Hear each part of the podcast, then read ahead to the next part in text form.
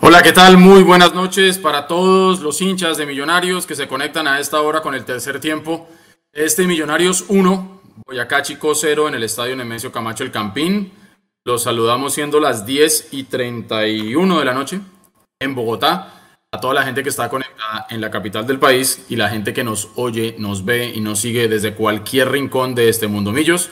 Los invito de una vez a que ahí ya muy rapidito en el chat nos saluden y nos digan desde dónde se están conectando. Un saludo muy especial a Tiago Silva, el primero que nos saludó ahí desde el chat. Un abrazo grande para usted y gracias por estar conectado siempre con nosotros.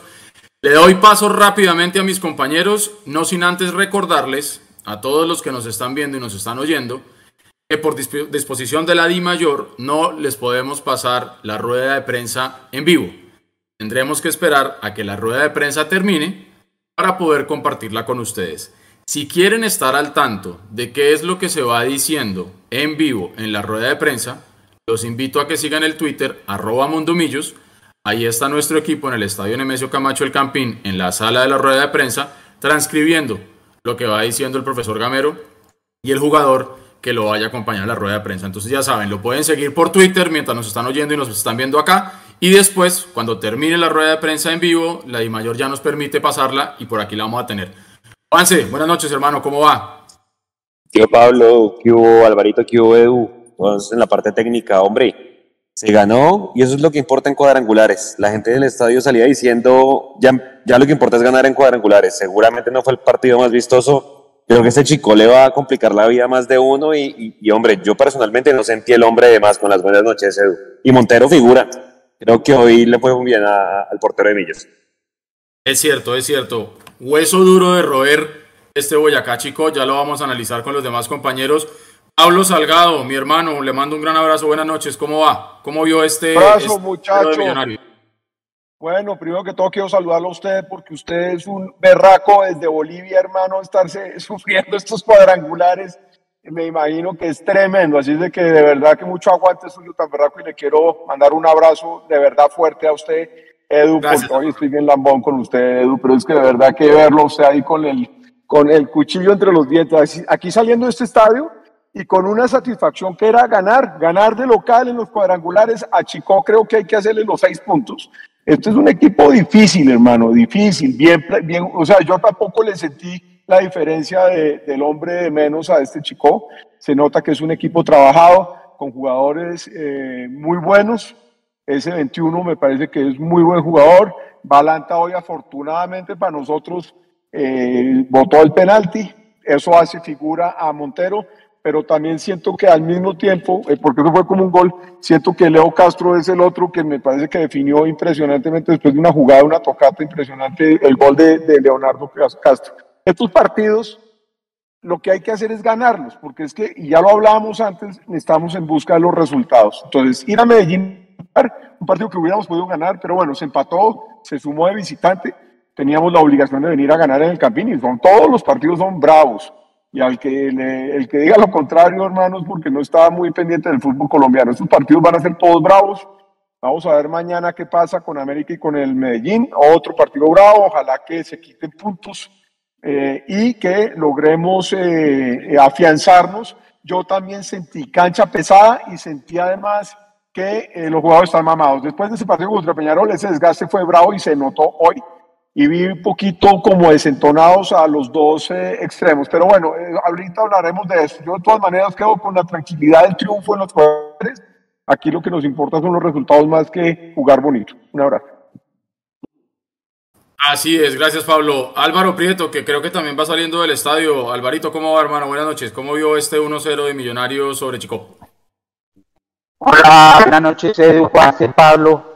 Eh, no, no recuerdo quién está en la parte técnica hoy, eh, pero un saludo también, que es el que nos permite llegar a todos nuestros oyentes televidentes en vivo y en directo, a los cuales también envío un fuerte saludo, un fuerte abrazo de gol de Castro en cuadrangulares. Eh, bueno, yo hoy quisiera empezar reconociendo el fútbol que vino a hacer Chico y me tiene muy contento, la verdad, estos cuadrangulares que estoy viendo en general como amante del fútbol y como, como eh, persona que aspira a que este fútbol evolucione y entretenga. Eh, se están viendo equipos que salen a proponer, eh, equipos que, que, salen a, jugar, que dejan la marrulla, que no hacen tiempo.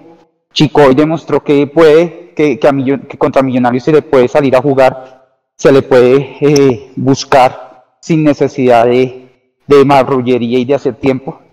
Y, y, que no se tienen que aminalar ni por la camiseta que tiene al frente, ni por nuestro proceso, ni por eh, que andamos jugando bien.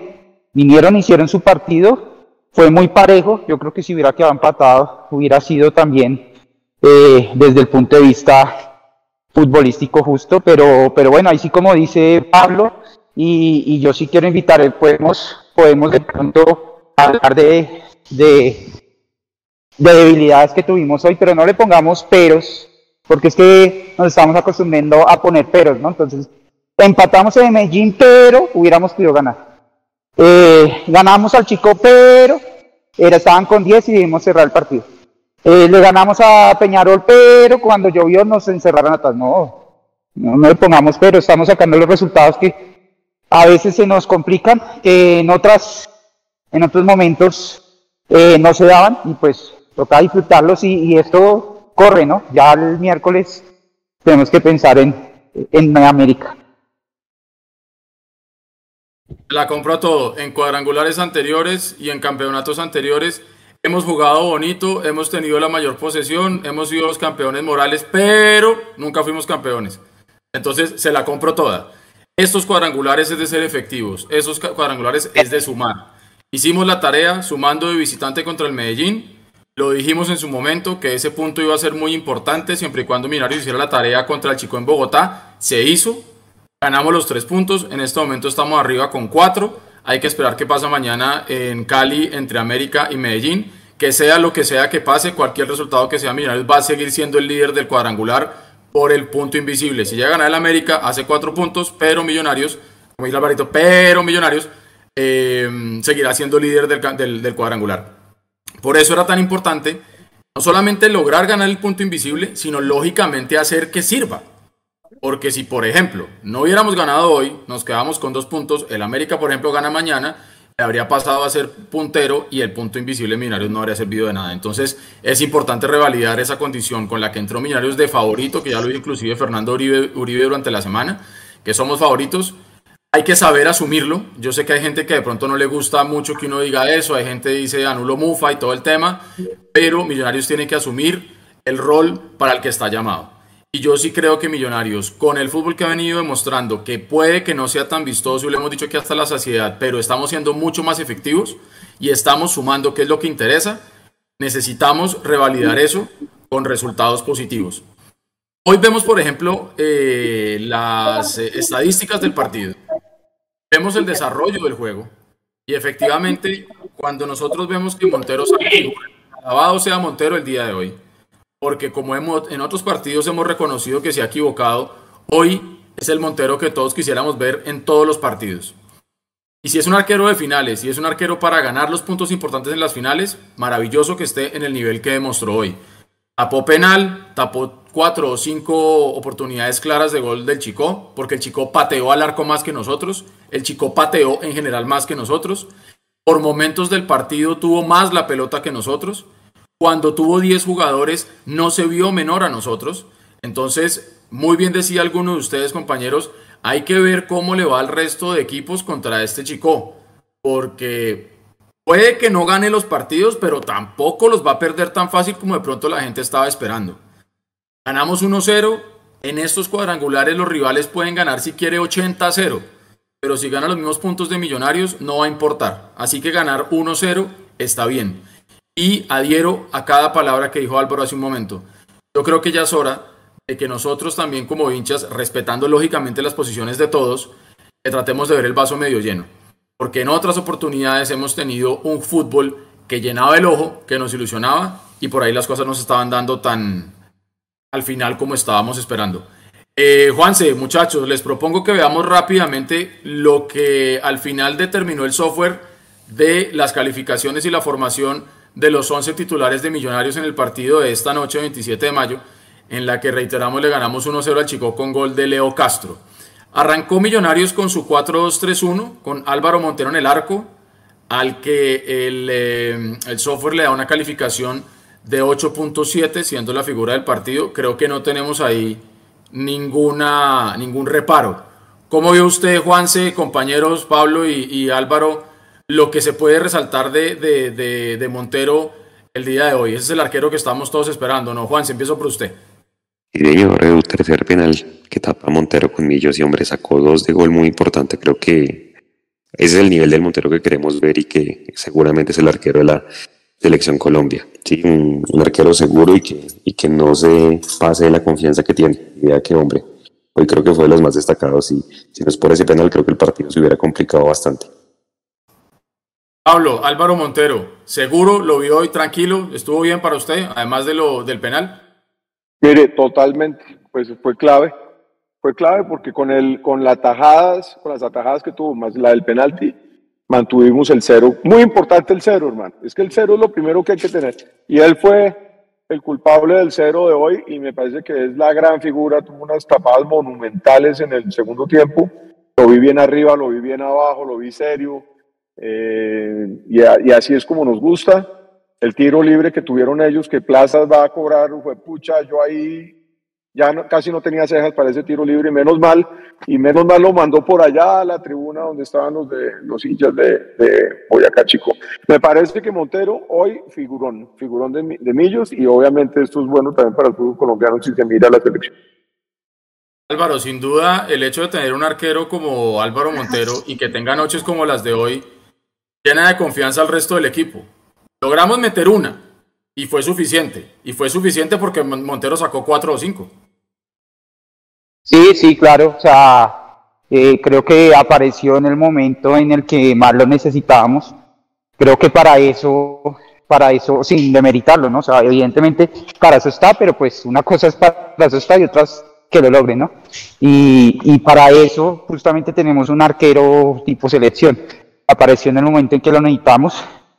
Eh, sin querer desviar el tema, eh, hay que decir que para mí el partido y desde lo numérico y lo si algo lo podemos ver más adelante, desde lo numérico fue mucho más parejo de lo que se sintió. porque se siente que chicos fue más? Porque tuvo las más claras y ahí es donde Montero marcó la diferencia definitivamente del partido. Eh, si no fuera, no solamente por el penal, y tuvo un, otra tajada en el segundo tiempo eh, muy buena, y eso sí, para mí el jugador de más sí se notó, pero se notó fue porque el chico se quedó eh, sin dientes. Si vemos después de la expulsión, ya no tuvieron ninguna jugada de remate clara al arco. Sí tuvieron el balón, sí nos llegaron, digamos, con sensación de peligro, pero al final, afortunadamente, Montero, después de la expulsión, ya no tuvo que ser esa figura que fue antes. Antes de la expulsión, sí, claramente fue la figura y el que nos mantuvo ahí en partido. Pasemos rápidamente a revisar lo que fue el cuatro posterior de Millonarios. Elvis Perlaza jugó por la derecha, Andrés Ginás en el centro por la derecha, Juan Pablo Vargas en el centro por la izquierda y Jorge Arias como lateral izquierdo que terminó con tarjeta amarilla al igual que su compadre del otro lado, Elvis Perlaza. Elvis 6-8 de calificación, Andrés Ginás 7-3, Juan Pablo Vargas 7-2, no es novedad, no es nada para sorprendernos que ellos dos salgan bien calificados y Jorge Arias con 6.2 por ahí de pronto el más flojito en la defensa. Yo digamos que aquí, y con eso le doy paso a ustedes, em, cuando yo veo estas calificaciones tan desequilibradas por las bandas y como tan consolidadas por el centro, eh, yo como que no me la creo del todo, porque si bien vimos a un Montero supremamente sólido las veces que lo, que lo exigieron, uno debe preguntarse por qué el chico pudo llegar hasta predios de Montero con tanta facilidad. Y creo yo que en algunos momentos la defensa de Millonarios por ahí se vio hoy un poquito lenta. Afortunadamente Álvaro Montero estaba ahí para salvar las papas. Juanse, su concepto de los cuatro de atrás en la noche de hoy, por favor. Hombre, eh, como usted dice, creo que de pronto, a diferencia del partido con Peñarol, creo que se vieron algo inseguro, sobre todo los laterales. Este 10 del Chico, que lo decíamos en la previa, Valanta es un tipo muy desequilibrante y creo que le ganó bastantes duelos a, Arias, pues que se fue con amarilla por el penal. Pues obviamente queda condicionado, pero De hecho, cuando Montero saca las dos de gol que tuvo, precisamente llegaron por las bandas, por los, por los costados, especialmente por la izquierda donde estaba Arias. Yo lo hubiera sacado inclusive antes para darle paso a Bertel, pero pues en general, si usted me pregunta, ninguno de los cuatro defensores para mí fue, destacado hoy. La gente estaba bastante nerviosa en el campín. Sí, sí, yo, yo, yo no sé, yo creo que el chico le dimos, le dimos alas en algún momento y, eso tiene que ver con lo que pasó en la parte de atrás y ya lo vamos a analizar también con los volantes, que yo también lo conversaba con mi hermana durante el partido, creo yo que también tuvimos algo de, de, cosas para mejorar. Pablo, su concepto de lo que fue el 4 posterior de Millonarios en la noche de hoy. Bueno, es, es, yo creo que tienen un desgaste natural y por eso tal vez a veces hay como jugadas como imprecisión y tal. Sin embargo, me parece que por arriba es muy difícil ganarle a Arias y a. Eh, también sentí lo mismo cuando sale Arias, que tiene amarilla. El penalti, por ejemplo, fue una jugada muy rápida que no alcancé, ni los que estamos ahí vimos. De pronto vimos que alguien alegaba, de pronto que el árbitro espera un momento y va a revisar el bar y después qué mano y, y pregunté desde, la, desde mi puesto, se los pregunté a los chicos de la transmisión, les pregunté si había sido mano, me dijeron que sí, y que si estaba grave, me dijeron sí, ah, nos van a pitar el penal. Bueno, y es una falla ahí, pues obviamente que no la vi, la verdad no tengo ni idea, tendría que verlos ahorita en la repetición del partido.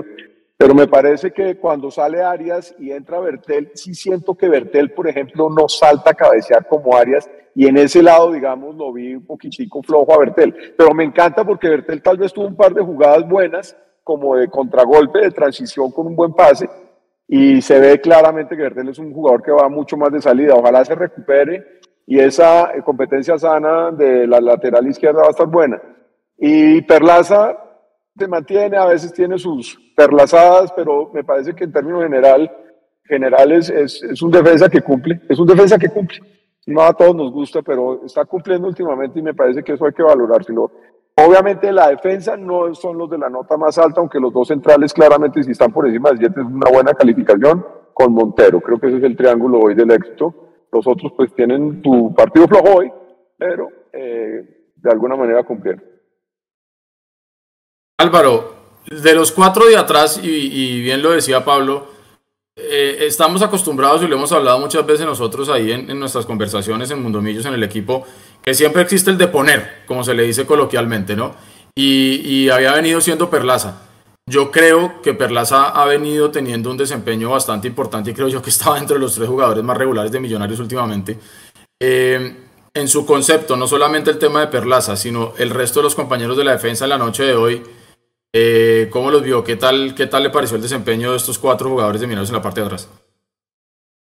Eh, no, a mí me parece que para, para empezar por Perlaza, eh, alguien le, o sea, hoy estaba centrando, pero espectacular, sobre todo en el primer tiempo, se metió unos centros que uno decía, es Perlaza. O sea, cada día sorprende, cada partido creo que sorprende un poquito más. Definitivamente para mí está en su mejor nivel en, lo que lleva de, de, Millonarios. Y yo pues no le, no le he seguido toda la carrera, pero pensaría que en el mejor nivel de, de su carrera.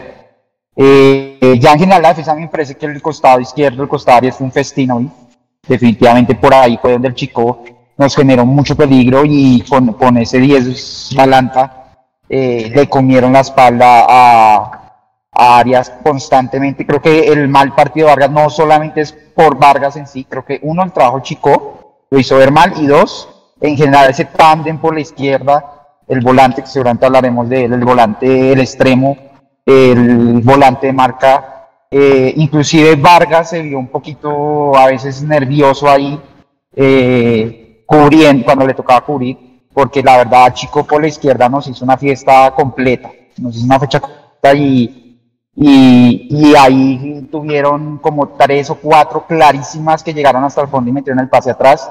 Eh, ahí fue donde se sintió la superioridad del chico. De hecho, por ejemplo, el penal viene de un tiro de esquina que viene de una jugada donde le ganan la espalda por la izquierda. Entonces creo que ahí estuvo nuestro punto débil, creo que ahí aprovechó muy bien el técnico de ellos en, un extremo tan, tan joven que de pronto no, no iba a sentir tanto la marca. Que tengamos un lateral que Arias es muy bueno, pero no es el más rápido. Y nos puso esa flecha de Balanta que, que lo superó cuando quiso, la verdad. Afortunadamente lo sacaron con faltando cinco minutos. Eh, y ahí, donde, ahí creo que estuvo la clave del partido Pachico Creo que, que, fue donde ellos marcaron esa diferencia que yo digo que si bien en opciones en, en, en disparos al arco quedamos 9-9, en disparos totales quedamos 9-9, pero los disparos del chico evidentemente estuvieron demasiado cerca de hacer gol y fue gracias a ese buen trabajo que nos, nos hicieron en, eh, ver mal en la defensa por la izquierda. Yo creería que, eh, pues, habrá que corregir ahí, tener de pronto más cuidado con los apoyos hacia el lateral, pero no me siento particularmente preocupado de que sea un nivel eh, que se pueda, o más bien un patrón que se pueda llegar a repetir. Siento que fue pues un, tema circunstancial que se explotó y que seguramente se va a tener mucho cuidado en Tunja, donde seguramente nos van a repetir la fórmula.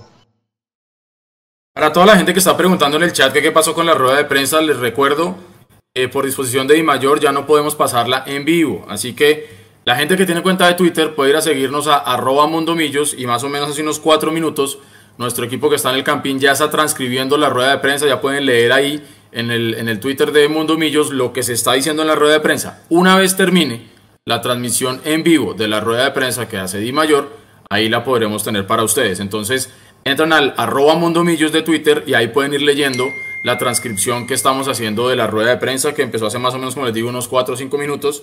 Está hablando el profe Gamero y también está David Macalister Silva. Pasemos rápidamente a lo que fue eh, la parte de la mitad. Vamos a ir de una vez con los cinco. Los dos de atrás, Daniel Giraldo 7.2, Larry Vázquez 7.2, salió con tarjeta amarilla. Y en la parte de arriba, Luis Paredes por la derecha 6-2, de pronto un partido un poquito flaco hoy comparado con lo que se vio el partido pasado contra Peñarol. Por la mitad 6.6 David McAllister Silva, que creo yo se le está notando un poquito el cansancio, como a otros jugadores de Millonarios. Creo que el partido contra Peñarol realmente terminó rompiéndole las piernas a muchos. Y por la izquierda, Beckham David Castro con 7.1 que da la asistencia para el gol de Leo Castro. Juanse, el funcionamiento en la mitad de Millonarios, tanto en la parte defensiva, si se quiere, como en la parte ofensiva, ¿qué opinión le merece? Para mí, yo creo que tuvimos momentos en los que el equipo estuvo un poquito quebrado, estuvo un poquito largo y le permitió al chico casi que pasar como Pedro por su casa y llegar a predios de Montero, de Ginasi y Juan Pablo Vargas demasiado fácil. ¿Usted cree de pronto, Juanse, que sí estemos empezando a sentir un poquito la carga y este partido con Peñarol por ahí le pasó la cuenta de cobro, en especial a McAllister, por ejemplo? Sí, yo creo que sí. Además, lo que hablábamos eh, en los anteriores programas, claro, eh, McAllister cuando no está Cataño, pues claramente casi que es el llamado a, a, tener la pelota y a pedir el balón para repartir. Y como decíamos, McAllister es de partidos muy buenos o partidos flojos como este, o sea, no hay como un punto intermedio cuando no tiene un socio, ¿no? Eh, eh, puede ser uno lo que usted dice, la parte, la parte física. Entonces, bueno, ojalá Cataño vuelva. Yo creo que Cataño debería estar contra el América en el partido de vuelta, en el de ocho días. Y de los otros, me gustó mucho el partido de Larry. Tiró túneles, la pisó y demás, pero lo que usted dice, muchas veces en la marca, tanto Giraldo como Larry como Vega cuando entró, creo que se vieron bastante quedados porque este Támara, el del chico, el número 8, que fue el que siempre les ganó la espalda a estos volantes y fue el que buscaba siempre las bandas del, del chico eh, Beckham, me quedo con Beckham, tercera asistencia consecutiva, creo que es de los más destacados y bueno, se está ganando el puesto en este momento de reemplazar a, Oscar Cortés, creo que él fue el más incisivo. Paredes, como usted lo decía, creo que perdió muchos duelos, perdió muchas entregas y creo que la mala entrega tanto de los volantes de marca como de los volantes Edu fue la constante hoy de, Millonarios. Hay gente que está diciendo en el chat y tienen razón, no todos los partidos los podemos jugar bien, no todos los partidos los podemos jugar bonitos. Y obviamente no todos los partidos los jugadores pueden estar en su excelente nivel. Sobre todo digo yo, esto lo agrego yo, eh, jugadores que están despegando, como el caso de Paredes, como el caso de Beckham, como el caso, este no tan despegando, como el caso de Guerra, que le están dando durísimo en el chat. Eh, pero es que, pues ayuda. Sí, dele, dele, dele, dele. No, no, es que, hombre, una jugada que Guerra, no sé si ustedes se dieron cuenta, tuvo dos, de hecho, uno para ponerla a Fernando Uribe para que viniera y otra de frente al arco, yo no sé cómo fue que definió. Y hombre, uno dice, uno trata de hacerle fuerza, como se dice, mientras tenga la camiseta de Millos Edu, pues hay que hacerle fuerza, pero es que, pucha, no pasa absolutamente nada y con Peñarol fue lo mismo. Y, y en el estadio la gente estaba muy desesperada con, con, con Guerra. Yo creo que toca llevarla suave porque acuérdese lo que hemos dicho siempre eh, se termina haciendo eco y se termina eh, acabando con, con, con, la vida profesional de un jugador. Eh, por algo es suplente, muchachos. Por algo es suplente. Ya está. Yo me preocuparía si lo ponen de titular y ese fuera el titular de Millonarios. Pero por algo es suplente. Antes de darle paso a Pablo y a Álvaro para que nos den su concepto de lo que fue el desempeño de los cinco volantes de Millonarios, vamos a saludar rápidamente a la gente.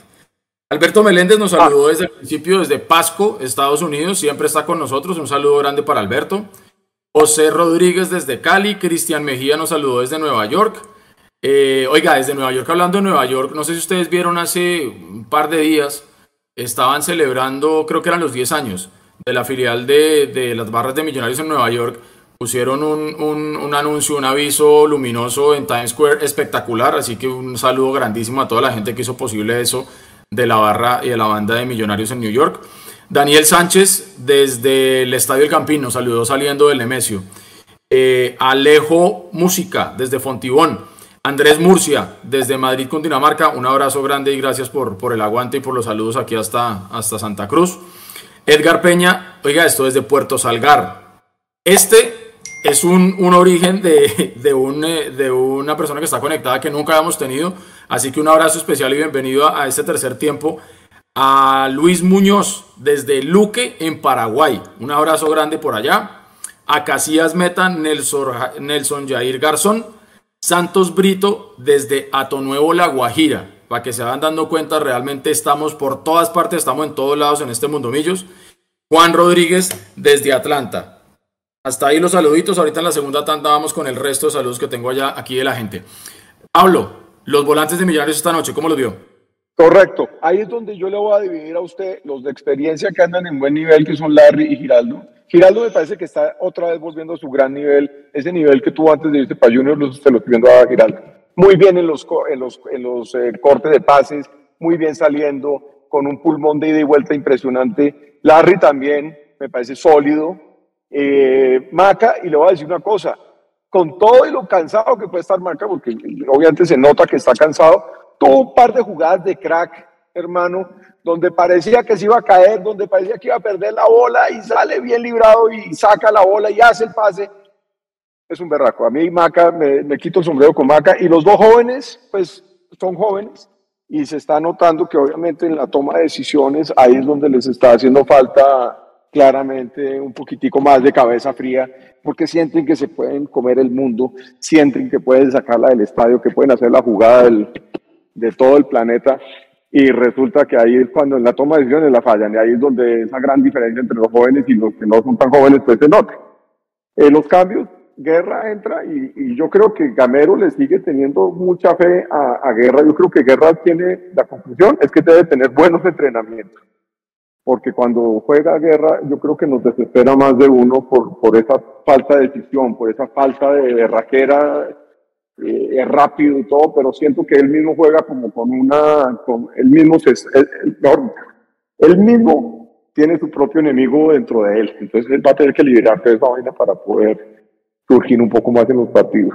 Y Beckham, pues tuvo una asistencia, Beckham eh, también se le nota que es calidoso, tiene rapidez, tiene pegada, tiene un buen centro, es el que cobra los tiros libres eh, y los, eh, perdón, los tiros de esquina, tiene buen pie, entonces me parece que por ese lado los jóvenes están teniendo la oportunidad. Y Paredes, lo mismo, yo creo que también se le sintió el desgaste del partido contra Peñarol a todos. y ese es un torito potente la tuvo clarísima en los primeros, yo no sé qué minuto era, si el primer minuto, segundo minuto, fue un, un pase cruzado de Maca que le llega, le llega mal, tal vez le faltó como pararla, trató de darle de primera y, otra vez Paredes teniendo una clara, ¿no? Pero bueno, me parece que es donde yo digo que la, la juventud marca una diferencia eh, y versus la experiencia y, y el buen nivel de Larry y de los otros muchachos. Marito, su concepto de los volantes de Millos esta noche.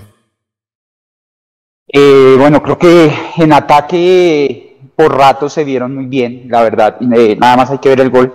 Ojalá el gol lo pasaran completo, no solo desde, desde la apertura a, a Beckham eh, y el pase a Castro, sino cómo el equipo salió, salió de la presión alta del Chico a, punta de toque, eh, la tocó Perlaza, la tocó Paredes, la tocó Giraldo, la tocó Maca, la tocó girar de nuevo, se la pasó a Beckham y Beckham le puso el pase a Castro, o sea, participó el 60-70% del equipo en la jugada eh, y eso se vio por ratos muy bien, pero en los ratos donde el chico tenía el balón, en defensa me parece que, que ahí fallamos, me parece que es lo que les, para complementar lo que les mencionaba antes, me parece que Beckham eh, no sintió y no apoyó la marca por su costado y eso hizo que, que Balanta y, el lateral, el monito que tenían ellos, hicieran fiestas ahí. Eh, Gamero trató de, bueno, no sé si Gamero, el equipo trató de, solventar un poco por ratos por ahí para ayudar, eh, pero no siempre quedaba en la jugada, digamos, de ataque, el chico no quedaba cerca, entonces no siempre llegaba. Giraldo trató también de botarse un poco ahí, pero al, al botarse un poco ahí, pues eh, regalábamos el centro de la cancha tratadas, ok, se trataba de eh, Vargas de, de, cerrar, apoyar y, y, también a veces perdían por velocidad. Entonces, siento que, que los volantes en defensa, sobre todo por esa zona izquierda, eh, no estuvo, estuvo muy fino.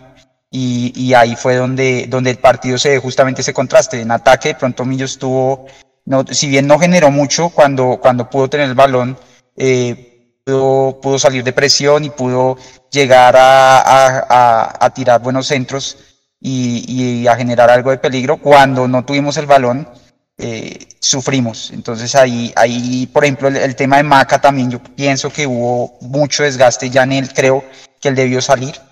Eh, porque ya en el segundo tiempo, sobre todo al final, se le veía cuando él él hace cuatro o cinco pases consecutivos malos, es ya un tema de que el cerebro no, no le, o el cuerpo no le está respondiendo como el cerebro, como, piensa la jugada más bien. Entonces siento que ahí, claro, era un riesgo sacar a Maca porque pues Maca era el de, experiencia y, lo que teníamos en banca para reemplazarlo eran puros pelados. Eh, pero sí siento que, se, que, hoy quedó expuesta su, su, su desgaste. Lleva jugado creo que cuatro partidos seguidos, ¿no? Él jugó contra, contra Equidad, jugó en Medellín, jugó contra Peñarol y jugó hoy. Estaba como Vega, más o menos, no, Vega había jugado contra el Chico. Eh, estaba, creo que era el segundo jugador que había jugado más. Y, y, ahí tal vez por eso no nos vimos tan constantes en ataque, porque no, no apareció la precisión o la visión de juego que Maca pone normalmente no apareció en todo el partido. Entonces, ese pedacito me preocupa un poco para Cali. Yo esperaría, ojalá, que Cataño alcanzara hasta así fuera para que entrara desde el segundo tiempo. Eh, porque la verdad, sí, ese pedacito me preocupa, ese desgaste de Maca eh, con, con las canchas que le ha tocado jugar y pues ya evidentemente su edad, pues eh, le pesa más y, bueno, esperemos que en Cali pueda estar Cataño y si no, pues bueno, que Maca encuentre, encuentre fuerzas de, de su interior para, para tener una buena, una buena noche ese día en Cali que va a ser fundamental.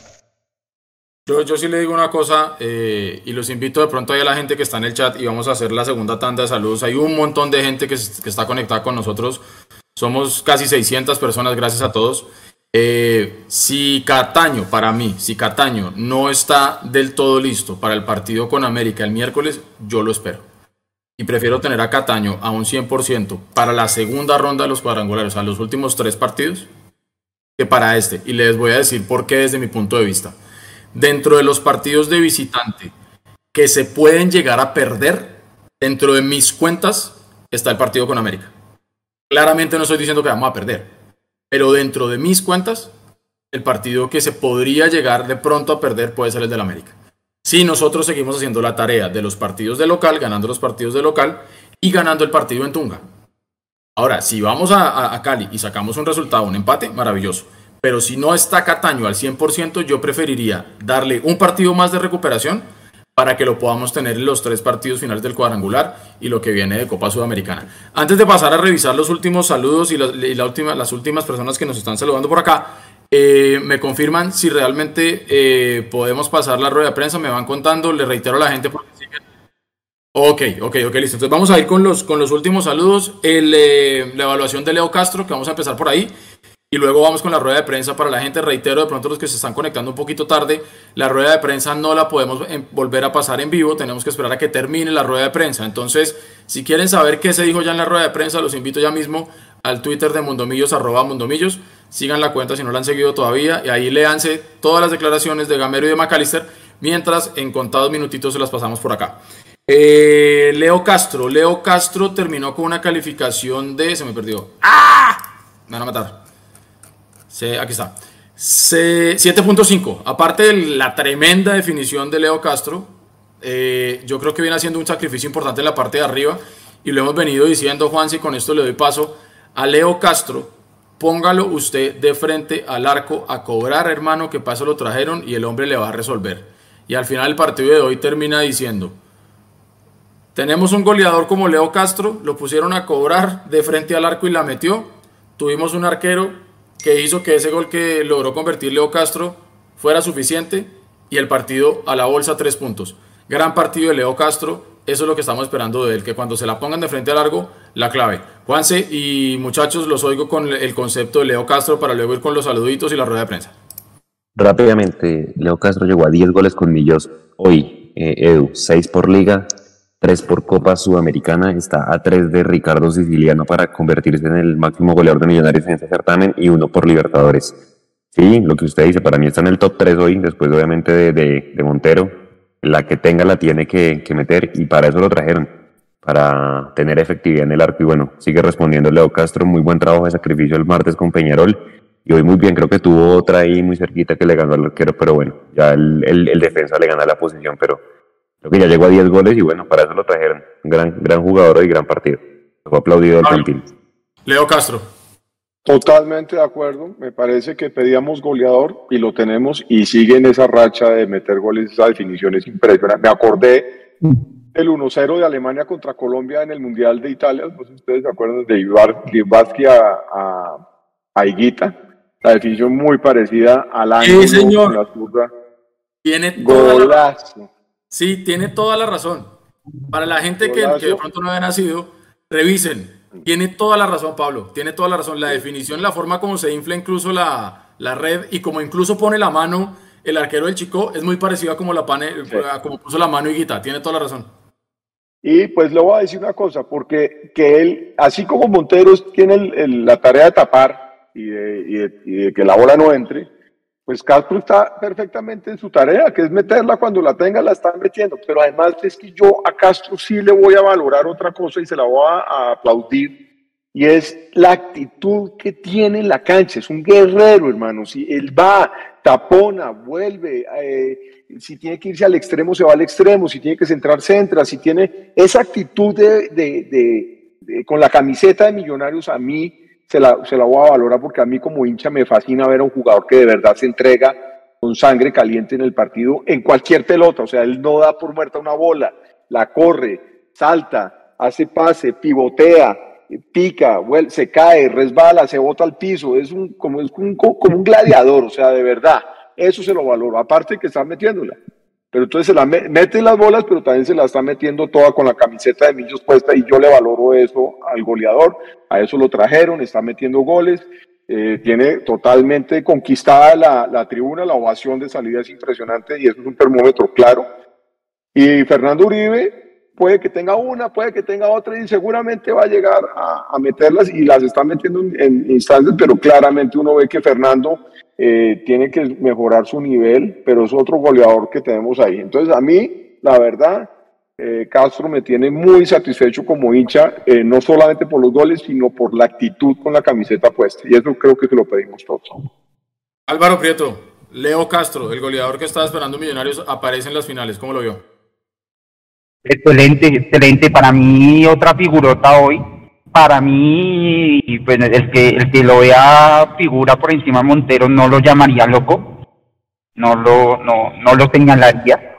Eh, y, es, y tiene que ver con un tema que, que, no, no, no, han nombrado, y es que, eh, bueno, para empezar diciendo en este análisis que a mí me parece que el sufrimiento que tuvimos sobre el final del partido, cuando, cuando el equipo Chico se quedó con 10, para mí fue más un sufrimiento melancólico de hincha que un sufrimiento real. Melancólico me refiero a que vimos, nos vimos en la situación en la que hemos tenido este tipo de resultados y de partidos y se nos van al final. Entonces, sufrimos, a pesar de que el chico no prácticamente ni remató, ni siquiera hacia afuera del arco. Creo que tuvo un remate de frontal que tapó Montero de, eh, digamos, en el centro del arco y no tuvo ni siquiera un remate adicional. ¿Pero por qué? Porque ellos se quedaron con 10, les tocó eh, sacrificar un jugador de ataque. ¿Y por qué? Recuerden que esa expulsión la genera, la genera Castro.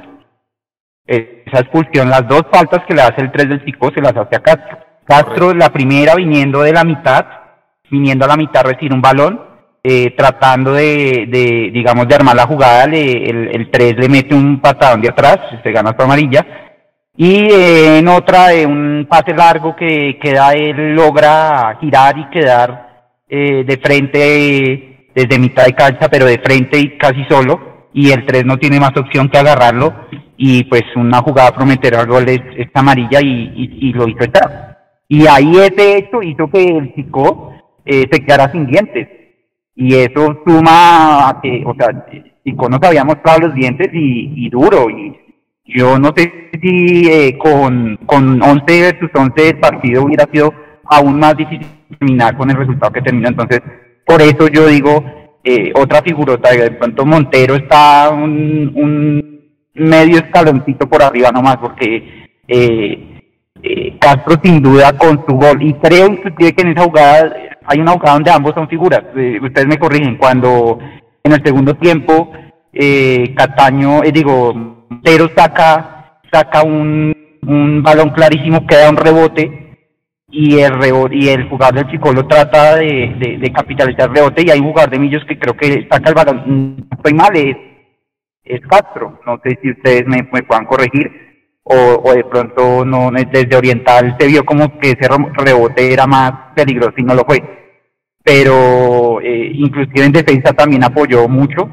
Entonces, para mí, figura ni Uribe, bueno, sí, de pronto adelante le hace falta eh, concretar un poquito más, pero recuerdo jugar al minuto 88, me acuerdo tanto porque a mirar el, el cronómetro, el chico estaba encima y él bajó y recuperó el balón y desactivó una jugada de peligro al minuto 88 clave y, creo que ahí también, digamos, es de valorar de ambos, como dice Pablo de Castro y de Uribe, ese, ese sacrificio a la hora de defender eh, y que hace que, este equipo cuando sufra eh, sepa, se vea un poquito eh, que sabe sufrir. Y hoy creo que al final lo supimos sufrir un poquito y, y los solventamos un poco gracias a ese gran sacrificio de esos dos delanteros, pero Castro figuran hoy. De acuerdo, bueno, vamos a pasar a saludar a la gente y ya vamos a ir después con la rueda de prensa para, para ir ya entrando en tierra derecha de lo que es este tercer tiempo, siendo las 11 y 13 de la noche en Bogotá. Carlos Prieto, desde República Dominicana, siempre está con nosotros, gracias por estar ahí. Arevalo Bravo también desde Ibagué. Desde Miami, Sergio Mejía. Desde Nueva Zelanda, un abrazo al otro lado del planeta, a Héctor Cubillos. Desde New Jersey está conectado Andrés Suárez, Camilo Salazar desde Guadalajara, Jalisco, en México, Oscar Puerto Becerra, oiga este Juanse, desde Iscar, provincia de Valladolid, en España. Oscar Cuervo desde Quito, que también siempre está con nosotros, desde Suba, Orlando Morales, desde Miami, Sergio Mejía, desde París, Jonathan Camacho, desde Zipaquirá, Felipe Ángel, Edwin Roa también está desde Acacias Meta, desde Connecticut, Julián Garzón, Cartagena, Alfredo Ayala, Joseph Cohen está desde Montevideo, Uruguay, donde se va a jugar la final de la Copa Sudamericana. Guiño Guiño, desde Pitalito, Darwin Pereira, desde Machetá, Víctor Montenegro, desde Suacha, Geraldina Costa, Rolando Barbosa, que nos dice que siempre está conectado con nosotros desde Lima, Perú, pero que nunca había saludado por el chat. Saludos a usted, a Lima desde Mocoa Francis Schweiger, desde Tokaima Hamilton Brown, Blue Falcon International Limited desde China. Un abrazo grande para otra gente que está al otro lado del planeta. Port St. Lucie en Florida, Ricardo Martínez, Klaus Rodríguez desde Santiago de Tolú, Cincelejo, el cincelejano azul que siempre está con nosotros, Omar Moisés Dales, un abrazo grande, don Omar, Ernesto Castel desde Sugamuxi, Nova Estela Wallström desde Queens en Nueva York, y Luis Alberto Camacho desde Palmira. A ellos y a todos los demás que nos han saludado, Margarita Rueda desde Sopó junto con Pablo Vallejo, un abrazo grande para ellos también. Así que bueno, esa es toda la gente que está conectada con nosotros y todos los que están dejando sus comentarios los hemos ido también replicando ahí en la pantalla de YouTube. Vamos con la rueda de prensa cuando ustedes quieran, muchachos, para que la gente ya pueda oír lo que dijo el profesor Gamero y David Macalister Silva de este triunfo de Millonarios hoy 1-0 frente al difícil, rocoso eh, chico de eh, el mexicano eh, técnico de ellos, Mario Gómez. Vamos con la rueda de prensa, por favor. Porque lo vi bastante incómodo en gran parte del encuentro. Y para Maca, yo veía mucho al profe dándole indicaciones a Giraldo, a Larry, sobre todo en el mediocampo. ¿Qué creo, por qué cree usted que de pronto le costó tanto a Millonarios en ocasiones quitarle la pelota a Boyacá Chico, teniendo en cuenta también que el rival jugó muy bien? Gracias. Buenas noches para ti para todos los televidentes. Yo creo que nosotros, sí, como dices tú, fueron pocos entrenamientos, pero ya con una idea que traemos. Hoy me di cuenta que el equipo le costó, le costó del partido del martes miércoles contra un equipo que no jugó a, a, mitad de semana y un equipo joven y un equipo que juega bien el fútbol. Yo Así como felicito hoy a mi grupo del esfuerzo que hizo y del buen partido que hizo, también tengo que felicitar al Boyacá Chico por el partido que hizo.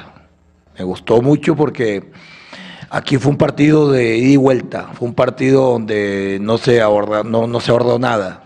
Chico iba a buscar el partido, nosotros queríamos ganar y por momentos se, se, fue de, de, de ida y vuelta y que me gustó nuevamente, nuevamente lo que es la posesión de balón, no nos desesperamos, a pesar de que cuando íbamos empatados todavía no nos desesperamos en tirar pelotazos, yo creo que eso me gustó mucho, me gustó de pronto la concentración en la línea 4, porque a pesar de ser un equipo como Chico que le gusta hacer posesión de balón, pero mucho más en el primer tiempo creo que tuvieron una jugada clara.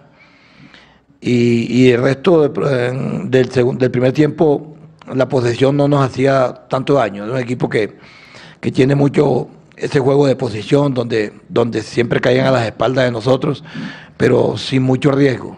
Entonces, un partido difícil, difícil y, y me voy feliz, feliz porque le ganamos a un muy buen equipo y que el equipo también hizo las cosas bien. Hola, buenas noches. Yo creo que hay que empezar por lo que tú dices y es que Chico juega muy bien, juega muy bien a la pelota. Yo creo que el profe nos corregía eh, a nosotros tres porque eh, hay un momento donde tenemos que igualar o hacer la estructura espejo en un momento dado y de pronto nos sobraba un volante, entonces creo que era un poquito eso, pero la verdad que, que nos, supimos sobreponer a, un equipo que juega muy bien, a un equipo que, que, tuvo el balón por momentos más en zona media que profundo, entonces creo que eh, es positivo que uno alcance a corregir lo que se trabajó durante el partido. Profesor, buenas noches. David, buenas noches. Rafael Tobar de Pasión Alba Azul. Profesor, 4 de 6. ¿Cuáles son sus cuentas eh, a Cali? ¿Con qué mentalidad usted quiere ir viendo más este chico y entendiendo que tenemos que volver a jugar contra ellos, casi finalizando el, el segmento de todos contra todos allá? Buenas noches, Rafa. Aquí lo primero que hay que pensar es tratar de recuperar el equipo lo que más podamos. Porque, porque mm, esto, si recién está comenzando estos cuadrangulares, ya quedan cuatro partidos nada más. Y, queremos ir a la final. Y para ir a la final, ese, yo le decía yo, ese punto que sacamos en Medellín va a valer si sacamos los nueve acá. Pero indudablemente que este equipo cuando va de visitante nunca se esconde. Nosotros no vamos a esconder, vamos a buscar, vamos a tratar de, de hacer el partido que siempre hacemos en Cali cuando viajamos. No, esa es una de las cosas que tiene este equipo. No, no miramos si somos locales o visitantes. A veces el, el local jugando nosotros de visitante nos obliga a retroceder, nos obliga a, un, a un bloque muy bajo, a un bloque medio, pero eso ya es virtud del rival. Pero siempre la idea que vamos a tener es que vamos a buscar el partido. Mañana juega América, vamos a mirar cómo, cuál es, qué estructura, cómo, cómo van a jugar, pero, pero aquí lo más importante es la recuperación del equipo. Jugamos miércoles, después jugamos sábado, viajamos domingo, jugamos martes. Entonces, aquí es pensar partido por partido. Y ahora es repito nuevamente, recuperar el grupo y mirar lo que, lo que es América, porque no tenemos más tiempo de, pensar en otra cosa. Buenas noches, eh, Mauricio Gordillo, los millonarios.net, profesor Gamero y capitán David Macalister Silva. Capitán, ¿qué, ¿qué, fue lo más complicado de Boyacá, chico? Lo, lo, vimos haciendo unos cambios en la presión que ustedes hacían alta, como que rotaban los jugadores y en dos, tres pases, pues pasaban el balón de derecha a izquierda y, o de izquierda a derecha de ellos y pues ahí fue por donde más nos atacaron. ¿Qué fue lo más complicado? De pronto esa salida en presión, que no pudimos manejar el ritmo del partido, que no pudimos tener más la pelota nosotros. Bueno, buenas noches. De pronto no tuvimos más la pelota porque por momentos la perdíamos nosotros mismos. Y, y sobre eso trabajamos y sobre eso el profe nos hace mucho énfasis y muchos trabajos porque el control pase es fundamental en el fútbol y por momentos lo fallamos. Una, dos, eh, hay momentos donde precisamente era un plan de juego, no que nos salieran jugando, pero sí de pronto donde un momento, como dicen, baila con la más Leo, que es el que le toca con los dos centrales. Entonces sí, puede que, se nos salgan, pero se nos salen en zona 1 de ellos, están a 70, 80 metros de nuestra área. Diferente a si vamos a emparejarlos y quedan mano a mano nuestros centrales. Entonces yo creo que, fueron muchas cosas que, que el profe nos, nos hizo ver y, y hay momentos que las cosas hacen, plan, hacen parte de un plan de juego. Profe Gamero Macarister, buenas noches, Santiago Pavón para el tiempo. Profe, hoy respondió el 1, en este caso Montero, respondió el 9, en este caso Castro, que concretó prácticamente la, única que tuvo. ¿Cree que este es un plus adicional que tiene esta versión de Millonarios a diferencia de otros de cara a una posible final de la liga? Gracias. Buenas noches para ti, yo, yo siempre les digo a ellos, ahorita Castro me estaba, como dice uno en el argot costeño, me estaba mamando gallo de la bola que sacó, y es la parte defensiva. Yo les manifiesto a ellos que, o cuando Castro vino, yo, me gusta que meta gol, pero también tienen que entender cuando no tiene el balón y tiene que defender. Hoy, hoy hizo las dos cosas, defendió y nos hizo el gol. Y lo de Montero, yo precisamente hoy también le dije, estos son de pronto los momentos que uno quiere cuando el, arquero el arquero salga a reducir. Hoy en la jugada del penalti, fortuito. Después hubo dos o tres jugadas más donde, donde él sortió bien la, eh, eh, su arco. Entonces, eso para nosotros es, satisfacción, satisfacción porque son dos. Uno siempre dice el 1 y el 9, y el 1 y el 9 entra en el circuito defensivo y entra en el circuito ofensivo. Por ahí de pronto es lo que le quito a, a Montero pocas veces que no quiero que entre en el circuito ofensivo para, que, para no pelotear el equipo. Quiero que me entre en el circuito defensivo para, para que por lo menos guíe bien a su defensa y, y tenga él la, la, posibilidad de que cuando le llegue una que la saque. Y hoy me parece que fue importante el trabajo de Montero.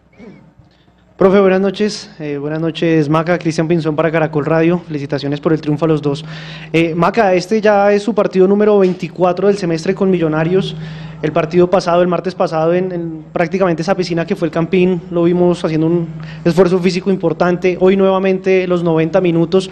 ¿Qué ha cambiado en la preparación tanto suya como a nivel colectivo del equipo? Porque si bien se han presentado lesiones en Millonarios, creo que el tema muscular que se pasaba por, por otras temporadas no ha sido común en esta temporada. ¿Qué ha cambiado en esa preparación? Buenas noches. Bueno, en tema grupal ha sido evidentemente el manejo de las cargas donde todo el equipo ha participado y donde eh, desde el profe, cuerpo, eh, preparadores físicos y cuerpo médico se ha manejado muy bien todo. Y en el tema personal creo que gracias a Dios he sufrido poco de lesiones, fue un, fue un semestre, no estoy mal, creo que es el 2020, terminando donde me aquejaron o me aquejó una lesión varias veces, que fue la misma lesión muscular precisamente del posterior, pero gracias a Dios fue creo que solo ese semestre y ahí sí como dice, toco madera que no vaya a pasar ahora, ¿no? Pero, pero sí, sin... Es verdad, usted no va a decir nada. Entonces yo creo que, que también ese manejo de las cargas ha servido bastante. Profe Alberto Macalister, Camilo Pardo para Casa Azul Radio de Colmundo. Profe, eh, ha venido jugando ya con dos extremos bastante jóvenes, con Beckham David, con Luis Paredes, eh, han venido haciéndolo bien en partidos complicados, en el partido de Sudamericana. Hoy digamos que les costó un poco por el rival que también era fuerte. ¿Esos son ya sus dos extremos eh, consolidados en el once titular o sigue buscando alternativas de cara a esta parte final del campeonato? Buenas noches para ti. No, yo no los consolido, ellos mismos se consolidan. Yo creo que a medida que van, van teniendo presentaciones, van teniendo partidos, se, dando, se van dando cuenta ellos y nosotros que nos pueden aportar. Hoy también entró un rato eh, Torres por el lado izquierdo, con cosas muy buenas también, con muy buena distancia, con centros. Me parece que también es otra alternativa que tenemos. Entonces, aquí como siempre le dice uno, ya el partido de hoy pasó, ya hay que pensar en el otro. Entonces, ellos mismos se toman la confianza, ellos mismos nos dan la confianza a nosotros. Por eso yo siempre le digo a un jugador cuando, cuando le hace la pregunta a un jugador al técnico, profe, deme más confianza. Y no, yo no tengo que darte más confianza, la confianza tiene que dármela tú a mí. Y eso es lo que están haciendo ellos, dándole confianza a sus compañeros, a nosotros, a los directivos y a ustedes, a, la afición. Entonces, a la medida que, que, estén haciendo las cosas bien como las están haciendo, van a ser los, los primeros en jugar. Profe Maca, buenas noches. Felipe Molina del diario AS. Eh, Maca, eh, usted como referente a Montero se le ha criticado este semestre un poco, pero cuando atajó el penal se le vio como una sensación de desahogo. Quisiera, quisiera preguntarle a usted qué, qué tan importante es tener a un arquero así en este momento, sobre todo en esta parte final. Buenas noches. No, yo creo que es la posición más fea, ¿no? Porque no se pueden equivocar, porque normalmente. Pero más que una sensación de desahogo, yo creo que Montero es una persona, pues, eh, futbolísticamente todos lo conocen, pero ya internamente es una persona que trabaja mucho, es una persona autocrítica, una persona que tiene eso que que al tener la autocrítica trabaja para mejorar. Entonces yo creo que, que él sabía que como todo, hay días buenos y días malos en la vida, pero él se sobrepone a eso y nos da la seguridad a nosotros, esperemos nosotros poder respaldarlo a él. Profe Maca, buenas noches, Michael Anzola de Mimillos. Profe, eh, usted siempre ha sido muy claro en que le gusta que Millonarios eh, llegue al arco rival con la pelota en los pies, no le gusta que el equipo se vuelva un equipo de pelotazo buscando al 9 o en ocasiones cuando se utiliza el doble 9. Sin embargo, varias aproximaciones que hoy tuvo Millonarios donde se pudo haber liquidado el partido, pues el desborde y el centro no se finalizaba de la manera que, que esperaba que lo, o que lo pedía la jugada. El tema de los centros no, no, no salió muy bien el día de hoy. ¿Cómo se trabaja eso en la semana? Para irlo corrigiendo para que cuando se necesite en la cancha pues salga de una mejor manera. Gracias. Buenas noches para ti. Es que nosotros antes, antes llegamos a un punto donde, donde eh, se puede decir critica, criticaban a Millonarios por muchos centros. Y hemos tenido muchos goles por centro. Es que los goles se meten en las 18. Raro los goles que se meten en las banderolas. Las banderolas son para distraer, pero el balón siempre termina a las 18. Entonces, si algo hemos tenido nosotros, eh, de pronto eso hace un año, año, un año y un poquito para acá, es que yo le pido a ellos, si no tienen otra alternativa, tiren centro. El partido pasado contra Peñarol, eh, yo no sé si de pronto eh, Paredes tiró a patear al arco o tiró un centro y la metió, la metió menos. Entonces, todo eso se mejora. La verdad, eso eso es mejoría. Nosotros esto lo he dicho mil veces aquí, estos jugadores llegan temprano a mejorar todo, a tirar centro, a cabeceo, a perfilarse, a, ver cómo, cómo, cómo hago duelos. Estos llegan temprano a hacer eso. Y nosotros vemos, por eso yo a veces, a veces grito ahí y les digo a ellos, eh, si todos los días llegan a, tirar centro, ¿por qué cuando en un partido llegan les va a dar miedo tirar un centro? Tírenlo, si ustedes practican eso.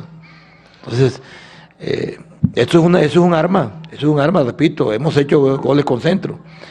A veces, a veces tenemos otras elaboraciones mucho más cuando se junta Silva, Perlaza por el lado, por el lado derecho, o Cataño, o y Paredes, que comienzan a elaborar, elaborar y terminan en, un pase. Pero generalmente a mí me gusta que el equipo tire centro, porque esa es una posibilidad también para hacer gol.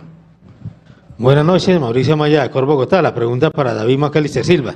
David, ustedes como volantes de segunda línea, ¿les deja a ustedes tranquilo en medio campo cuando tienen buena comunicación con Leonardo Castro? Buenas noches. Hace parte de nuestro trabajo. Evidentemente hace parte de nuestro trabajo poner en opción clara a nuestros delanteros, a nuestros extremos. Cuando lo logramos, evidentemente se está cumpliendo una tarea. Entonces esperamos mejorarla. Buenas noches, profe Alberto Gamero, David Macalister. Estamos en vivo para el tercer tiempo de Mundo Millos. Profe Gamero, eh, ¿nos puede adelantar cómo está la parte médica de Millonarios, más precisamente con Daniel Cataño, cómo va su recuperación? Gracias. Buenas noches para ti.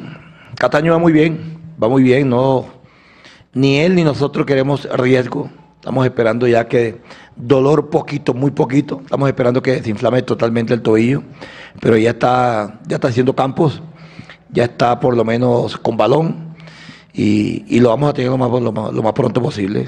Si, no sé si para el miércoles vaya a estar, pero para el sábado contra América aquí yo creo que va a estar y, yo creo que va a viajar con nosotros para, para Brasil. Entonces, eso es lo de lo de lo de Cataño y, y ya lo de Hader también creo que este este lunes martes nos lo entregan ya ya también en campo con, con el equipo el mismo, el mismo caso lo tenemos con Pereira, una pequeña molestia eh, en la pelvis y ya, ya hoy ya hizo su trabajo normal. Entonces ya vamos recuperando todo el grupo para, para estos partidos que vienen. Profesor Gamero David, muchas gracias. Feliz noche.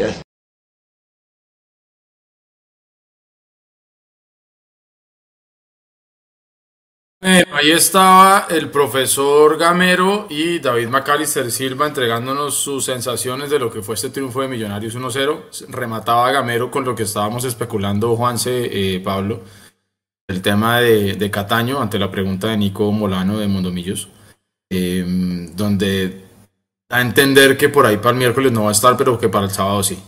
Entonces, para la gente, que la gente sepa, próximo partido de Millonarios eh, el próximo miércoles 31 de mayo ante el América en Cali y empieza la vuelta de los cuadrangulares con el partido de Millonarios en Bogotá el próximo sábado recibiendo precisamente al América de Cali. Em, voy a pasar con los últimos saluditos y ya también para que ustedes, tanto Juan y Pablo, nos, nos den sus comentarios finales. Edgar Herrera desde Fontibón siempre está con nosotros. Gracias por estar ahí. Un abrazo grande. Adrián Arango desde Facatativá. Jorge Herrera desde Bosa. Julián Andrés López desde México. Desde Kisimi está Iván Botero. Desde la Vía La Calera Miguel Quitián. Wilder Casas desde New Jersey también está con nosotros. Alberto Lozano desde Agua de Dios. Mauricio Rodríguez, le mando un gran abrazo. Dice que nunca lo leemos. Lo leemos, tratamos de replicar todo lo que la gente dice. A veces no nos da, pero lo leemos, don Mauricio. Gracias por estar siempre ahí con nosotros también. Gabriel Osorio, desde Medellín, segundo patio, nos dice, desde Funza, Luis Fernando Romero, desde Malta, Edwin Maldonado, desde el barrio Minuto de Dios, Orlando Sierra, desde Sevilla Valle, Germán Telles, y desde el barrio El Campín, una cuenta que se llama FPVHIT. Un abrazo grande para todos. Juanse, sus comentarios finales de este triunfo de Millonarios de la noche de hoy. Ah, hermano, ganábamos, eso es lo que por en finales usted sabe que veníamos penando y hoy hay que ganar. Y había que ganar y bueno, ir concentrados el miércoles. Un resultadazo si llegamos a ganar. Si no, me, quedo tranquilo con el empate. Seguramente Jader ya va a ir entre los suplentes porque lo entregan el lunes, como decía. Y como usted decía, mejor esperar a Cataño para el partido de vuelta con el América. No sin antes felicitar a Pablo. Pablo, me encantó la caricatura que sacó en el magazine en contra de, del racismo. Muy bien, para la gente que no la vio ahí, el magazine está en, la página de, de mundomillos.com edu y, hombre, felicitar a Oscar Cortés, figura de Colombia hoy, es el goleador de la selección Colombia y bueno, vamos a ver si alcanzamos a tenerlo de vuelta, vamos a ver cómo le va, pero bueno, mientras le vaya bien a todos les, nos va bien ahí con el rendimiento de Oscar Cortés hoy con la selección sub-20. Un abrazo para todos y nos vemos seguramente en el tercer tiempo del partido con América el miércoles. Un abrazo. Oiga, y cada golecito que hace Oscar Cortés, hermano, eso... Bueno, hay que de dólares el negocio ya está cerrado, ¿no? Porque ojalá no esté cerrado todavía y cada golecito sea un par de, miles de dólares más. Hoy incluso, hoy incluso la, la, cuenta oficial de Twitter de la Copa del Mundo eh, eh hablando de, de, Oscar Cortés, citando a la cuenta oficial de Twitter de Millonarios. Eh, eso, eso es bonito y está bien. Y también hubo en la cuenta de Facebook de la Copa Conmebol eh, Sudamericana una mención de nuevo para Oscar Cortés, refiriéndose a su desempeño con la selección sub-20, pero haciendo referencia a lo que también hizo con Millonarios mientras estuvo en la Copa Sudamericana con el equipo de Gamero. Pablo, sus comentarios de cierre ya de este triunfazo de Millonarios hoy ante el Chico 1-0 en Bogotá. La alegría como hincha azul de ir al estadio hoy con la ilusión de ver a ganar al equipo y salir con esa ilusión y ese sueño cumplido. Otro objetivo más con rumbo a lo que ya sabemos, de manera que súper meritorio. Estos partidos son los cuadrangulares, son los mejores equipos del, torneo. Entonces los partidos pues obviamente van a ser así apretados, cerrados, puede que unos van a ser más difíciles que otros, pero este lo que necesitamos era ganar y ganamos. Y, y, y también defendimos bien el resultado. De manera que, empezando con Montero, y gracias a Montero hoy por esa defensa formidable del marco, del arco. En todo caso, muchachos, lo que viene es el miércoles. Yo, ¿sabe qué sensación tengo yo, Edu? Que el miércoles vamos a ganar en Cali, muchacho. Yo creo que vamos a ganar y yo estoy casi seguro, es que es el hincha, ¿no? El hincha ilusionado, el hincha soñador. Así soy, ¿qué puedo hacer? Que estamos, que Gamero hoy, pues hombre, de, de, los, de los equipos de este cuadrangular, digamos, el, el, al equipo le vamos a hacer sus seis puntos, estoy casi seguro es, es al Chico, pero los partidos bravos, sabemos que el, el más bravo es el América y el más bravo los vamos a tener dos seguidos. Vamos a tener América seguido, miércoles y fin de semana. No sé si sábado, domingo, y ojalá me lo aclaren si, si ya está definido, pero... Sábado. Sábado. Sábado, perfecto. En todo caso, yo le digo a usted, si ganamos el, el, miércoles, que estoy casi seguro que vamos a ir por esos tres puntos, acá y tengo esa, en el corazón tengo esa corazonada, como dicen, eh, eh, y, vamos a concretarlos después aquí en Bogotá. Esos van a ser dos, para mí, dos finales. El partido más bravo va a ser contra el América, de bolas a eso. Este de hoy fue bravo, pero creo que la, la, la caña se va subiendo con, con, los otros dos equipos. Entonces, esos dos partidos creo, y se lo digo como hincha y desde mi orilla, son los que nos dan, van a dar el paso o no a la final de este torneo. Esos dos partidos contra el América. Haga cuentas haga cuenta y verá. Si, si, le sumamos los seis puntos a la América y le hacemos los seis a Chico, estamos. Entonces, esos son los dos partidos que hay que ganar. El de América en Cali y el de América en Bogotá. Esos dos partidos para mí hay que ganarlos. Y tenemos, yo creo que Gamero se guardó unas bajo la manga que va a ser para este miércoles. Acuérdense de mí, ojalá. Y si no pasa, también acuérdense de mí, me lo recuerdan. pero yo creo que vamos a creo que vamos a ir por los tres puntos a Cali y ojalá que nos contagiemos todos, que sea como un, un virus azul, que nos contagiemos todos de la victoria eh, contra la América en Cali y gracias eh, Juanse por su por su mención de la de la de la de la que de la tira que sacamos hoy en el magazine eh, para los que no lo vieron y ojalá lo publique Mundomillos en algún porque me pareció bonito Ah, perfecto, sobre el racismo, ¿no? Que no es ni blanco ni negro, eh, sino azul. Soy azul. Blanco ni negro, azul y blanco. Muy bien. Saludos finales para César Augusto Sánchez, que nos está reportando sus sintonías de Bucaramanga. Lo mismo a Diego Fernando Jiménez desde Ibagué. Eh, voy a hacer el ejercicio nuevamente. Mauricio Rodríguez, lo estoy leyendo. Dice, el señor Eduardo nunca me referencia y tampoco lee mis comentarios. Abrazo grandísimo, señor Mauricio. Eh, y desde Swashington nos dice Geraldina Costa. Gracias a todos por estar conectados. Son las 11 y 38 de la noche de este sábado. Ganó Millonarios 1-0, líder del cuadrangular. Esperando a ver qué pasa mañana entre el América y el Medellín. Como bien dice Pablo, se vienen dos partidos muy bravos ante el América en Cali y luego el sábado en Bogotá, que pueden ir más o menos mostrándonos qué puede llegar a pasar con este cuadrangular. Los podríamos dejar fuera de combate rapidito. Así que hay que meterle toda la fe y toda la buena onda y toda la esperanza a que este cuadrangular se nos van a dar las cosas. Desde mi parte, un abrazo grandísimo. Los acompañamos en este tercer tiempo Juan Sebastián Gómez, Pablo Salgado, Álvaro Prieto, que ya se fue. Yo soy Eduardo Zabalaga Escobar y ahí atrás está Nico Molano, siempre está Sergio, está Jonathan, el Mechu que está en, eh, en el Campín. No se pierdan todo el cubrimiento post partido, las fotos, las crónicas, la cápsula, todos pendientes del material de Mundomillos en www.mundomillos.com y todas las redes sociales de este que es su espacio y existimos por y para ustedes. Gracias por estar siempre ahí y recuerden, no hay nada más lindo que ser hincha de millonarios y vivir este momento tan bonito que estamos viviendo.